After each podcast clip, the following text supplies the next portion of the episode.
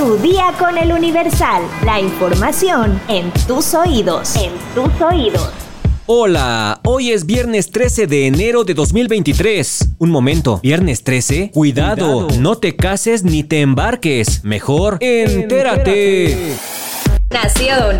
A partir de este jueves 12 de enero, el sistema de transporte colectivo Metro tendrá más elementos de la Guardia Nacional desplegados en sus instalaciones consideradas estratégicas que en nueve estados azotados por la delincuencia organizada. La jefa de gobierno de la Ciudad de México, Claudia Sheinbaum, anunció durante la conferencia mañanera del presidente Andrés Manuel López Obrador que 6.000 elementos de la Guardia Nacional se harán cargo de la vigilancia en las instalaciones del metro tras los accidentes registrados últimamente. De acuerdo con el informe anual de Seguridad Pública 2022, la Guardia Nacional, al mando del general retirado Luis Rodríguez Bucio, tiene desplegados en el país un total de 128 mil elementos. En la Ciudad de México se encuentran concentrados 20.605, en el Estado de México 13.081 y en Guanajuato 6.644. Los 6.000 guardias nacionales que estarán en el metro superan el estado de fuerza que tiene la corporación en Michoacán con 4.640, a Jalisco con 4.000 500, Veracruz con 4.045, Sinaloa con 3.989, Chihuahua con 3.090, Guerrero con 2.951, Sonora con 2.007, Zacatecas con 1.420 y Baja California con 1.639. Aunque se anunció que sería a las 2 de la tarde el despliegue oficial, elementos de la Guardia Nacional ya vigilan las estaciones del metro. Fue poco antes de dicho horario cuando ya se observaba movimiento de los elementos en varias estaciones de diversas líneas del sistema.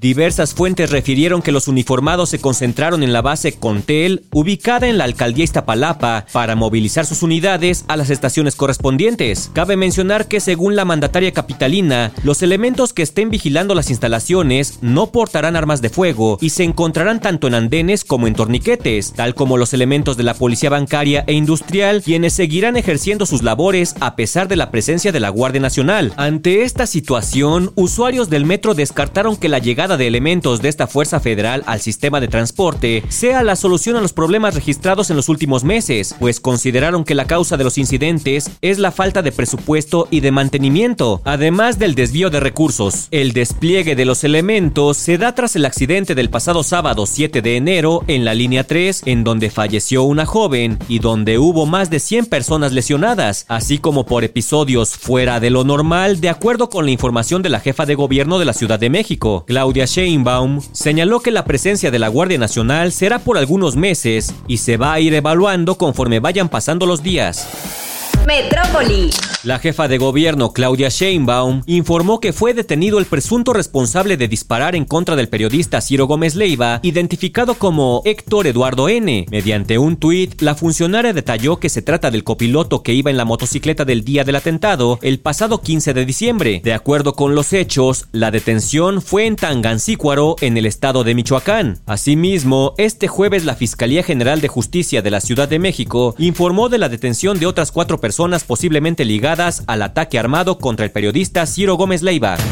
A través de un comunicado, la Universidad Nacional Autónoma de México lamentó la muerte de Alexandra N., ocurrida dentro de las instalaciones del plantel de la Escuela Nacional Preparatoria número 2, Erasmo Castellanos V. Asimismo, informó que los hechos ocurrieron alrededor de las 7:15 de la mañana de este jueves 12 de enero, luego de que la alumna sufriera un desvanecimiento y convulsionar en el suelo, y aunque el médico del plantel acudió de inmediato para atender la emergencia, al llegar se percató de que la alumna ya no mostraba signos vitales. Por su parte, autoridades de la institución dieron aviso a los familiares de Alexandra, a quienes se les brinda asesoría jurídica. Además, informaron este hecho a la Fiscalía General de Justicia de la Ciudad de México, quienes acudieron para realizar las diligencias periciales correspondientes. Ante el lamentable deceso, las autoridades determinaron la suspensión de las actividades escolares en el plantel durante el resto del día.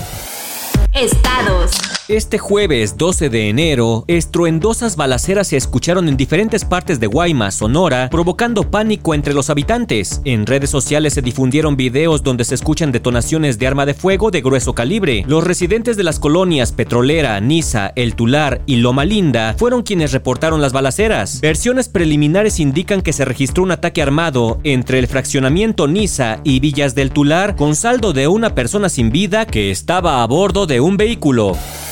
Mundo. Una pequeña cantidad de documentos clasificados que datan de cuando Joe Biden era vicepresidente de Barack Obama han sido hallados en la residencia privada del actual mandatario en Wilmington, Delaware, informó este jueves la Casa Blanca. Ya se hallaron otros documentos en el centro de un grupo de expertos de Washington, donde Biden solía tener una oficina, lo cual puso en aprietos a la Casa Blanca en un momento en el que las autoridades investigan una supuesta mala gestión de documentos clasificados por parte del expresidente republicano Donald Trump. La gente sabe que me tomo en serio el tema de los materiales clasificados. Todo se va a aclarar, estoy seguro, dijo Biden, quien aseguró estar cooperando plenamente con la investigación. El abogado especial de la Casa Blanca, Richard Sauber, precisó que el equipo legal de la presidencia hizo una búsqueda en colaboración con el Departamento de Justicia en las residencias de Wilmington y de la playa de Rehoboth en Delaware. Según Sauber, los abogados descubrieron papeles políticos y personales junto a una serie de documentos clasificados. Todos los papeles, menos uno, fueron hallados en un espacio para almacenar en el garage de la residencia de Biden en Wilmington, mientras que uno de una sola página fue encontrado en una habitación adyacente. No se descubrió nada en la casa de la playa, dijo Sauber.